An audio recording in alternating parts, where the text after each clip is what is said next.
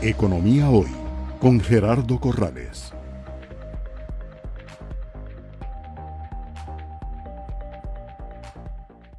Muy bien, yo nada más para cerrar ya, Rodrigo, agradecerte, este, haría tres eh, comentarios.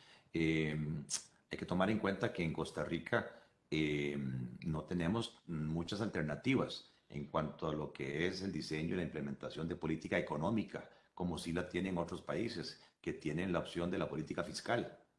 Nosotros, lamentablemente, la política fiscal, ni por la vía de los impuestos, ni por la vía de los gastos, de podemos estimular mucho la economía porque estamos heredando un déficit y una deuda muy alta.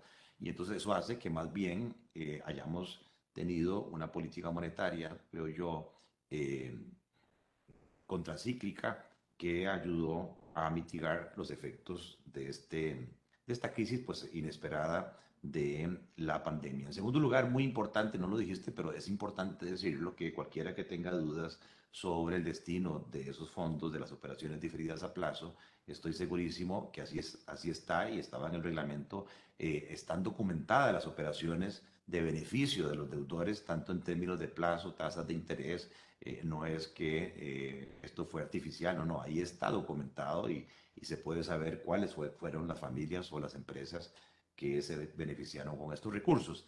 Y por último, sí, eh, ese tema del margen financiero habría que verlo porque en los números ya absolutos sí se ve una, una, reducción significativa en los ingresos financieros de crédito de 200 millones de dólares, pero los gastos financieros sí bajaron más, 270 millones de dólares.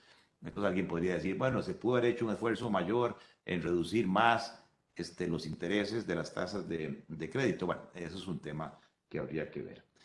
Yo te quisiera agradecer, eh, Rodrigo, por la gran amplitud, por el gran tiempo que siempre nos eh, dedicas a este programa y a nuestros seguidores y eh, pues desearte muchos éxitos en tu gestión porque en el tanto que a vos te vaya bien, pues al país le va a ir también bien.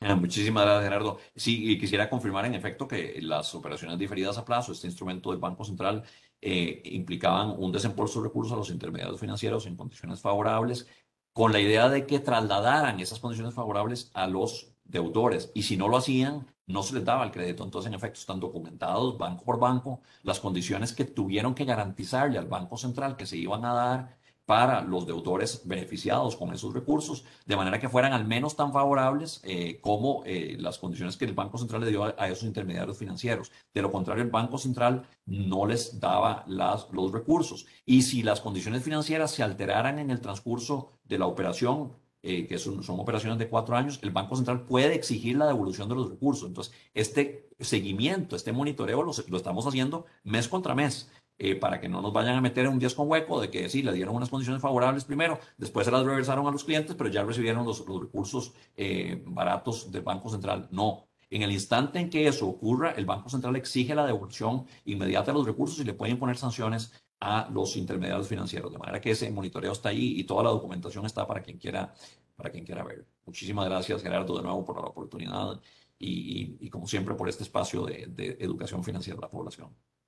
Muy bien, muchas gracias a ustedes eh, de nuevo por estar con nosotros aquí en Economía Hoy, democratizando la educación financiera. Economía Hoy, democratizando la educación financiera.